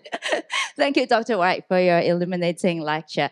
And um, you've talked about the way of the Lord, and I appreciate the fact that you um, try to explain to us um, you just need to follow God's steps, try to imitate Him, and watch carefully and follow suit. And it reminds me of, as you have also mentioned, Jesus' teaching in Sermon of the Mount, uh, when He says about loving your enemies. And then He says, pray for those who persecute you, and because your Heavenly Father um, uh, causes the sun to rise over the evil and the good, and and uh, send rains on the righteous and the unrighteous. And I can't help but thinking that isn't it isn't that where the difficulty lies? Like we are in a very different position with God, or just if you like, like we we are we us and God are, are categorically very different. So we we are in a position of being enemies with my, our fellow human being, but God is the creature, and we are all uh, is the creator and we are creatures to them. So uh, I wonder if you can share you, what is your thoughts on that and how can you help us narrow down the gap between us and God? Thank you. Yes, that's a good question. Thank you, Grace. Um, obviously, in talking about the imitation of God or reflecting God's character, walking His ways, I'm not suggesting that we play God. You know, um, we aren't God, and so we we don't. But I think when you rightly point to the way Jesus wasn't assuming that his disciples could somehow, you know, be God or be, but they could imitate his father because he speaks in the Sermon on the Mount quite often about his father and your heavenly father. Um, and uh, it's almost as if Jesus is saying, you know, if you want to know what it means to live in the kingdom of God, which is what this is all about, you know, entering the kingdom of God, then be like my father. And it's almost as if you hear the echoing voice from heaven of, of the Father saying, Yeah, and be like my son. In other hmm. words, Christ likeness, as we say it, is like Paul says, that be imitators of me as I imitate Christ. He, he makes himself an example because he says, I'm following Jesus. So I, I don't think it's wrong to, to speak in that language so long as you don't exaggerate it and imagine that we're playing God. But it, it does mean that we then ask, well, what is the character of God revealed in the scripture? And most prominently in, in the Torah, it's that character of the God who is the God of, of loving, compassion, and justice, all three. Uh, he sees Israel's need and suffering in Egypt. He has concern for them. He has compassion on them. And then he acts to redeem them. So when God then motivates Israel to behave like him, the Exodus is repeatedly used as a motivation. Uh, you know what it was like to be aliens and foreigners in that land, and God loved you and rescued you. So therefore, you be like that to those who are in that position. Um, there's a, even a verse in Deuteronomy 15 when the Israelite farmer is being told to let his servant go if he's been on a kind of bonded labor for, for six years. Uh, and then in the seventh year, you're to let the, the, him go free. And it says, Bless him as the Lord your God has blessed you. Now, those words could have fallen from the lips of Jesus. It, it, it's, it's God saying, you know what it's like to be blessed by God in this land. So make sure that when you release this slave, don't just send him off into the unknown. Garland him with uh, plenty of wine and oil and olives and flocks and sheep and so on, so that he is viable. You behave to him the way God behaved to you. So I, I think the we don't have to play God, but we need to be asking what is God like, and then seek to walk in His ways. Does that help answer the question? I think it's helpful, like you you get back to our own experience of God's grace and mercy, uh, and as God's children. So yeah. Well, I, precisely, Paul says, well, twice. Paul says, forgive each other, but he doesn't just say forgive one another. He says, forgive as God in Christ has forgiven you. So God's forgiveness for us is a model for us. And Jesus said, This is my commandment that you love one another. And I think you, you mentioned that, you emphasized that. Uh, love one another. And but he says, Love one another as I have loved you. And John says, We love because he first loved us. So our love is modeled on the love of God. Uh, I think uh, one important point is that we are not demanded to extend the being of God, but to extend the character of God or to reflect the character of God on our life. So it's not about, yeah, just like Dr. Wright said, uh, we are not to play God in this sense, but we are to reflect God, to reflect God's image in our daily life. Yeah. I think going back to the uh, creation, um, God's purpose is to make us um, according to His likeness and image. So, in that sense, uh, we should live out His uh, maybe in a theoretical term is attribute. And one of the attributes uh, uh, God disclosed himself in, I think, Exodus uh, chapter 33. He is slow to anger. Yeah, so I think that's why we have to bear with our enemies, first of all. And secondly, I think in the in the book of Hosea, um, that demonstrate God's forgiveness for his um, unfaithful people, like uh, the prophet Hosea, and even um, redeem the I, I think the um, unfaithful wife. Great. Maybe we can take a question from the floor that is written on this note. Um, uh, it is about the discrepancy about Christian behavior and what they preach or what the church preaches. And uh, this, uh, I think, this Christian brothers or sister, she, she uh, he or she is serving overseas, and he said, uh, and it said it is said that people steal in shops and they were caught, but then they uh, go to church and then they went back stealing again. Uh, so it doesn't seem that Christians are doing a very good witness as Dr. Wright has put it, like the church is supposed to be the model, uh, model nation for the world or for the nation. So, uh, what is your advice on that? Well, I think the question sort of answers itself, doesn't it? I mean, um, it, it, simply isn't a witness to the, the righteousness and the holiness and the love of God if those who claim to be His people behave in ways which even the world condemns. So, um, and that's what the prophet said about Israel. It, it, wasn't just that they were not as good as the nations. They were even worse than the nations. That's what Ezekiel is saying. And sometimes, you know, that can be true. Sometimes Christians, those who claim to be Christians, behave worse than non Christians. And, and that's scandalous. it shouldn't be so, but sadly it is. But I think what I would want to add is, though, that that is often true at an individual level. It's sadly sometimes true of the church at an institutional level. And tragically, at least in the West, I, I don't know how it is here in Hong Kong, but uh, in Britain and in the States, we've had some awful cases of churches being caught in abuse, scandals of sexual abuse and uh, spiritual abuse. Um, and they reflect very badly on the church. And it's no wonder that people then turn away from Christianity. But I would want to put another point of view, which is acknowledging that and repenting of that it's still true to say that there are many places in the world today where Christians are doing incredible things that are good, that are loving, that are sacrificial, that are caring for the poor and the needy, refugees. And Christians have always done that. It goes right back to, uh, to the days of the early church in the Roman Empire. Uh, there's a lovely book which I recommend to you by an Australian author called John Dixon, and it has the great title Bullies and Saints. Bullies and Saints.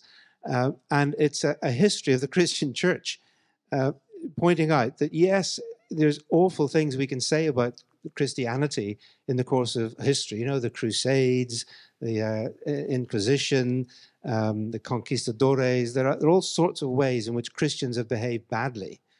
But there's also a thread running through Christian history of Christianity bringing goodness and love and compassion and the dignity of human beings and equality and so on into human life, which was not there before. So I recommend that book to you, Bullies and Saints. Uh, it, it, gives you both sides of the story. Uh, I would like to share uh, from another uh, angle or another point of view that is uh, from um, Paul's confessions. Uh, because um, I think uh, the fundamental um, situations we have the sinful nature, sinful human nature, and so that's why even Paul he cried out that um, I think in Romans um, that he know what is good, but he cannot do it. Yeah. Those he know is not good, he keep doing. So, uh, to be in a, a person, maybe a real uh, believer or uh, God's people of integrity, it takes time to grow, uh, grow to maturity. And I have some students uh, who have been, you know, taking drugs or they have been, you know, a gambler or whatever, uh, very, you know, being uh, binded by so many sinful habits. But uh, even though they confessed, uh, even though they became a believer, but it still takes time. There's a time of struggle um, to be holy or learn to be holy. So one point. And then the second is from a sociological per perspective, that some kind of stealing or so-called uh, even criminal behaviors is not just because a matter of sin, maybe it's also a matter of illness or, uh, you know, so some now nowadays that uh, we have to differentiate uh, what is the ultimate or uh, the root problem. Uh, that's my understanding.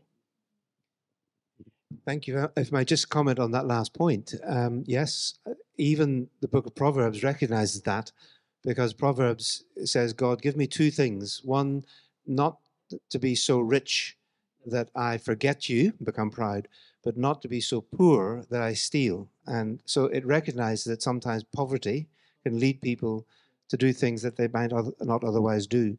And even in Britain, we've had cases where uh, politicians have been saying to judges, don't be too hard on someone who has shoplifted bread in a shop because they have no money and they can't feed their family because there's such poverty in the country at the moment, uh, which doesn't make stealing good or right, but it does. Even the Bible recognizes that there are sometimes extenuating circumstances. But the question sounded like somebody who quite happily and blatantly um, disobeys God's law and steals, and then turns up in church and then does it again. And in other words, that's more like Jeremiah 7, when God says to the Israelites, Will you steal and murder and commit adultery and then come into my temple and say, We're saved, we're safe, and so on? That kind of blatant disobedience is, is different. Yeah. And I would like to draw attention to another very contextualized um, Hong Kong question from Hong Kong. Uh, in post uh, 2019, uh, many were traumatized, so to speak. And the church wants to show more compassion to these wounded people. Yet, um, these kind of traumatized people or Christians still they, they still sin, like they still uh, not living out or following God's way thoroughly, and they would, may bring further trauma to others. So the the victim become the um, oppressor again. So how uh, the question is, how shall we prevent or protect others from further harming others while showing compassion to them? So it's kind of a dilemma here. That is a hard question. I, I don't have any easy answer to that. Um, it is, of course, seen all through history that those who are the victims of oppression and are freed from it can very easily become oppressors of others. Um, you know, the Old Testament moves from the Israelites being released from Pharaoh to Solomon becoming another Pharaoh. Uh, he oppresses his own people, and uh, and Jeroboam has to call him to let his people go, just as Moses did, and then Jeroboam becomes an oppressor. Um, it, it's it's one of these elements of our fallenness is that we we re- repeat sins. Um, however. Um, it, it, you know, it's a bit. Eh, the, the question is, do we do good only on condition that those we seek to do good to will then themselves be perfect in some way, or we expect them not to sin? I, it, I, I find this on the streets of London at a personal level. If someone is begging and, and there and homeless, you know that some of those who are in that situation are cheating. Some of them are a part of a gang, uh, you know. And so you know that if you give to beggars, you may be being taken for a ride, possibly. I've always thought, well, do I then give anyway? Because it's better to give and know that you're giving to some who really need it and to be compassionate than to harden your heart and say, I will never give because, you know, they're all cheats. I, I never quite resolved that in my own mind to be discriminating like that because I think, you know, it's a bit like Jesus said God is indiscriminate in the way he sends his sun and his rain. You know, I mean, there are millions of people in Hong Kong today who don't love God, but God sends the sun on them. He doesn't send the sun only on those who love Him back. So there is a sense in which we need to be compassionate and loving and do good to those who are in need. And if they then later turn around and do wrong, we grieve over that, and we may want to call them to repentance. We might want to call them to account. And we need to be wise, as Jesus says. We need to have discernment and wisdom and not just be taken for fools. But I still think that there is something of the love of God which is more willing to be compassionate indiscriminately rather than to be so careful that we never actually show anybody any love and compassion. So yeah, I think that's the way I try to answer that. We, if people are traumatized, love them, care for them. You know, even Paul says, if your enemy is hungry, feed him. uh, he may not stop being your enemy, but feed him anyway. So I think there is a, a biblical command to goodness and love and compassion, which will often be hurt, will often be not well respected. But we go on doing it. That's part of the message of the cross, I think. Does that make sense? I think, yeah, I, I think I- we have some questions from the floor, right? Okay. Okay. Uh, thank, thank you, Dr. Wright. Uh, my name is Luke, and I'm a seminary student in CGST. And it's my pleasure to ask one of the questions that I've very interesting is, is that when we talk about the issue about uh, the Old Testament ethics, it's easily to talk about the problem of authority. And does the Old Testament carry any form of the authority by the, the divine revelation? And what in, in the context of the Hong Kong, some of the traditional Chinese churches, we always tended to talk about uh, the jargon, uh, quote unquote, back to the Bible, back to the authority. And when we are facing different ethical problems, uh, like uh, some of the controversy, like uh, political or homosexual problems, so that we come to seminary uh, to learn the exegesis of the Bible, to learn the Hebrew, to learn the Greek, in order we can have a sole and uh, only ethical answer this kind of, of problem and, and controversy. And I, have read your book, uh, Old Testament Ethics for the People of God, in 2004. And the last chapter, you have mentioned about the problems of the hermeneutics and authority. And you have said that uh, the ideology, uh, ideological and theological conflict arises over the question of unity. It seems that the authority of the ethics does not come from a unique norm normative orders, but is there such a thing uh, as an overall ethical uh, order or something like a unique order from, from the Old Testament? And you said uh, you will rather answer it like along, stand alongside uh, with the position of the writers of the New Testament uh, scriptures they ha- already had. But how would it be po- possible? Can you explain in more in more details? And I want to ask one more practical question to, to Dr. Mong too. Yeah. But yes, you have said that the uh, summary of the Old Testament ethics is uh, kind of like the obey and doing this. But as, uh, as the question you have, uh, have mentioned, that the, uh, the current situation is like the traumatic situation. And uh, even many young Christian or even young generation, they were very sensitive to, to, to, the, to the authority. To they would like to decentralize the authority like uh, they would say that uh, the church should not have, have any well-established authority uh, and they, what they want is like they fight the oppression, the independence to against all, all the rules from all kinds of the authority so that they would prefer, uh, they would use the uh, method like the post-colonial approach or feminist approach to justify the uh, argument. Well, of course, I'm not talking about the student in C- CGST. CGST students are all very, very smart. But Dr. Mong, how would it be possible that when teaching an Old Testament in current Hong Kong, so that how, how, how, how would you saying to them? Yeah, I have two, two questions. Thank you. Woo. Thank you. Goodness. All sorts of questions actually mixed in there. I think um, to the first part of what you were saying, I'm glad you've read my book, Old Testament Ethics for the People of God, because it it is trying to assume, make the presupposition that as Christians we take seriously what the Apostle Paul said when he said that all Scripture, meaning the Old Testament, all Scripture is given by inspiration of God, breathed out by God, theopneustos, and is profitable for teaching, rebuking, training in righteousness, and so on. So Paul assumes the authority and the relevance of the Old Testament. The question is, how does he then use it? And he uses it in various ways, as you can see. Um, for example, he can sometimes uh, use it very directly. In other words, the Ten Commandments do not steal. He tells thieves, don't steal um, sexual morality. He says, you know, don't commit adultery, don't do these things. And he bases that on Leviticus very clearly.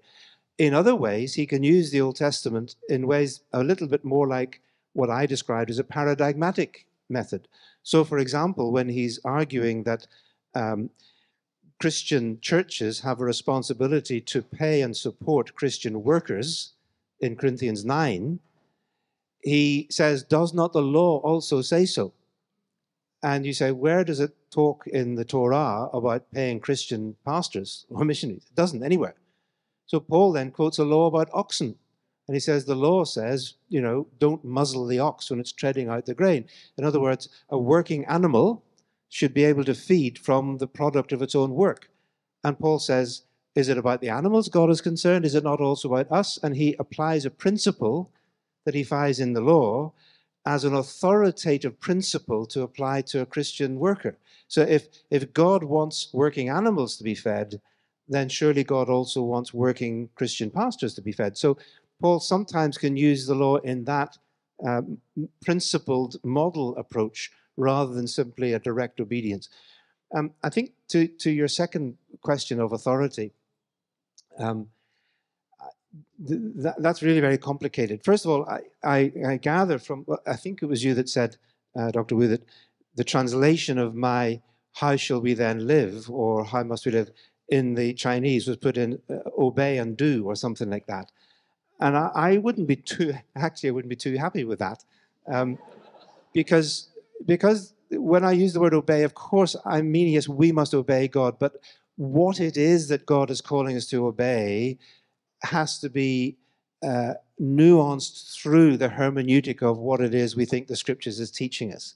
So when Paul tells Timothy and issues a, a, an instruction, make sure you get here before Christmas, whatever, we don't say, I got to go and do that. We know that that was in that context, Paul is telling Timothy to bring him something before he gets there. But when Paul tells Timothy to flee the youthful passions of youth, and we know, well, that probably applies to me because it's of a different sort. So we, we are capable of intelligent interpretation of the scripture when we come to obeying what it's saying. And we know that there are some things we don't simply do because the Bible says do it. Uh, we know that there's a context uh, within which we take it.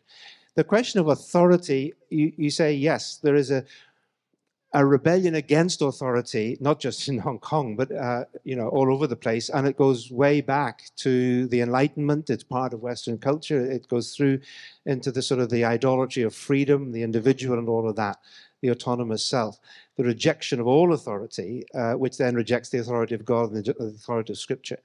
I think we need to um, recognize that the Bible does balance the legitimate God-givenness of political authorities, as Paul describes in Romans 13, that God wants there to be government, that God has created human society in such a way that we are to honor those who have authority. But the Bible doesn't therefore say that because God wants government and appoints government, that therefore God is pleased with this government or God approves of everything this government is doing. And so Paul can tell us to pray for the authorities. He says that very clearly in 1 Timothy chapter 2. Pray for the kings and government. And there were no Christian governors in those days. There were Roman authorities. We pray for them, but we also know from the rest of the scriptures and the prophets that sometimes we should be praying against them. The Psalms frequently pray to God against lying, cheating, oppressive, cruel politicians and governments. Uh, and I am thankful for those Psalms because I pray them. Because I say, I am compelled by God both to pray for my government and my country, to pray for them that they would do justice. I pray that they would come in conflict with the gospel, actually meet the, and come to repentance and salvation. So I pray for my prime minister and, and, and my government. But I also pray to God against them when they choose to do that which is unjust or oppressive or spiteful or whatever it might be. So to, to respect the authorities of those whom, who are there, but at the same time to recognize there is an appropriate form of, uh, of I was not going disrespecting, but even of disobeying, because the Bible has several well-known cases of civil disobedience, right back to Shiphrah and Puah in Exodus 2. And I know I'm speaking into a, uh, a live situation here, but those two women who are named, unlike the daughter of Pharaoh who's not named, and Pharaoh himself is not named, two women who feared God and disobeyed the Pharaoh, and God is kind to them. The apostles disobey the authorities in Jerusalem, saying whether it is right to obey God. So we need to be discriminating John Stott used to put it rather well, as he often did.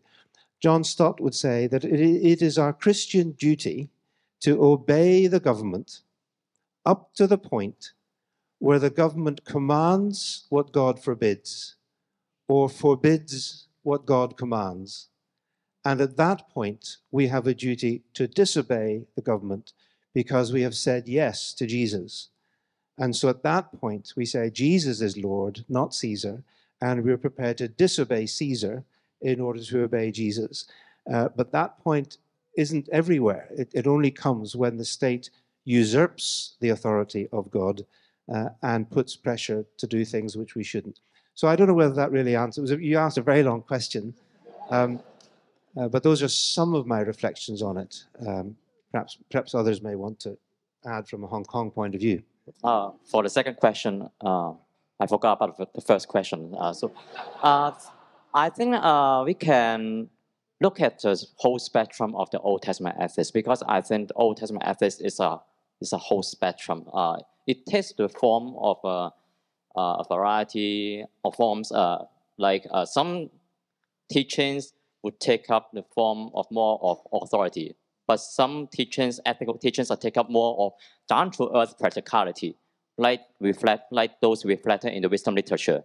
So what I say is that uh, some ethical teachings may be more direct, like reflected in the Pentateuch or the prophets, very direct pronouncement of moral teachings and insights. But some is more uh, echoed in our own life, and we are not we don't find it very difficult to follow these kind of teachings like reflected in the wisdom literature uh, the book of proverbs uh, the book of uh, uh, uh, uh see uh, the book of uh, Kohelet. This kind of wisdom is more echoing with our own life. So I think sometimes we find it uh, difficult to accept the authority. One of the reasons is that we kind of think that uh, someone with authority is always want to oppress oppressing us uh, uh, out of uh, bad intention or out of oppre oppressive intentions. But uh, like the book of Deuteronomy is saying very clear, clearly that the commandments from God is for people's blessing. It's not to oppress or suppress people. Maybe we kind of project our own image of government, yeah, onto the onto God. Uh, but Yahweh is not that kind of God. He's loving kindness, uh, God with kindness and loving uh, intentions, not to oppress us with laws or even commandments, but to direct us into a way of blessings with all this kind of uh, instruction for our own good. So I think this is an, an important point to highlight in terms of biblical theology. First of all, I think uh, we have to clarify uh, the term authority. Actually, uh, it denotes uh, uh, different meanings or maybe um, different understanding because uh, we just talked about the political authority, but there are also other authorities within different settings. For example, in the seminary, the president of, this, of this seminary, seminary, he has, President Wong, he has certain authority. Do you recognize that? Are you going to follow or obey that? Surely. We also have the authority in the family. So go back to the Ten Commandments. From my perspective or my, my understanding, at least there are two authorities in these Ten Commandments. The first is divine authority, the first four commandments. But regarding the fifth commandment, to honor our parents, and you know, and I think um, disobey parents in the Pentateuch, what is the penalty? Capital. so it's the death penalty. Why? Because parents, I think for children, is the uh, immediate and the first authority they can experience in their life. If they don't know how to honor, to respect the authority of their parents, of course, provided that parents are using God's um, commandment or maybe God's law and God's standard, the way of the Lord to teach their children. Of, co- of course, I think uh, that is a presupposition. But other than that, uh, sometimes we have problem in the church politics, the authority of the church, and even in the uh, working working place, in the company, or even in some Christian organizations, there always some uh, power struggle. But we forgot, or we forget that uh, not just authority, but go hand in hand with authority is responsibility. So just uh, uh, the, I mean, maybe the boss or the superiors, they exercise their authority, but at the same time, they have to bear the responsibility. They make the order or they make the decision.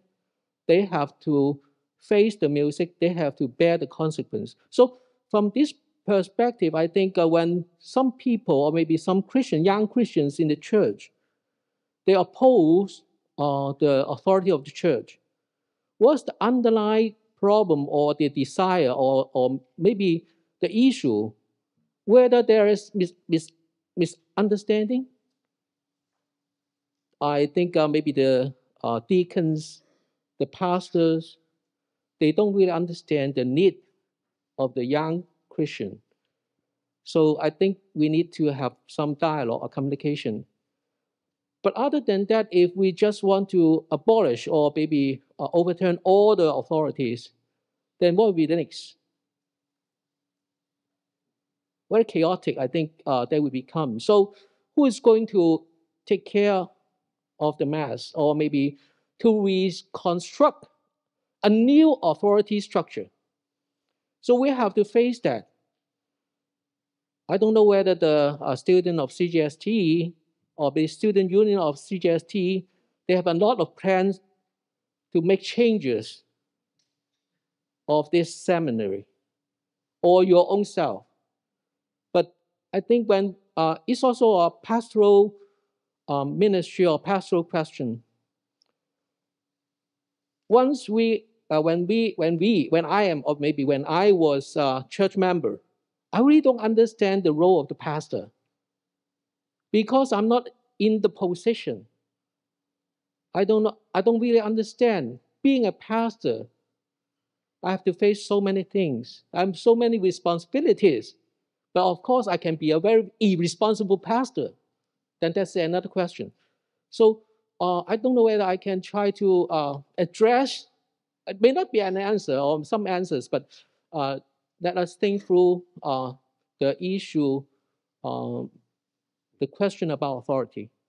Thank you. Perhaps I, if there's time, I could just, thank you, very helpful, take one more point to our brother that, as you say, the word authority has a variety of meanings. We tend to think of authority in a military sense, or that, you know, who tells you what to do, the, the boss. There is another sense of authority which is much more dynamic, which is that which authorizes you to act. Um, so I have a driving license, and that driving license is on authority for me, but it doesn't tell me where to drive.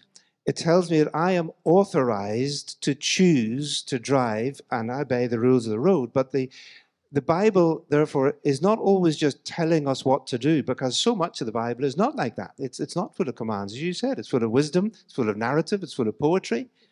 Uh, but there, it is a book which authorizes us, if we live in God's story as God's people, we, in a sense, have the authority of Scripture to think through things with the mind of Christ and to make decisions about how we should then live in a way which reflects Christ, which is consistent with our story, which is worthy of our calling, and then to choose to act. So that is this balance between Christian freedom, as Paul puts it, freedom in the Holy Spirit through the gifts of the Spirit and the fruit of the Spirit, but it's a freedom to live with authority. It, it's the authority of the Scripture, but it's an authority which is authorizing us to live as Christ's people in the world. It's not an authority which is always just telling you what to do and not not to do.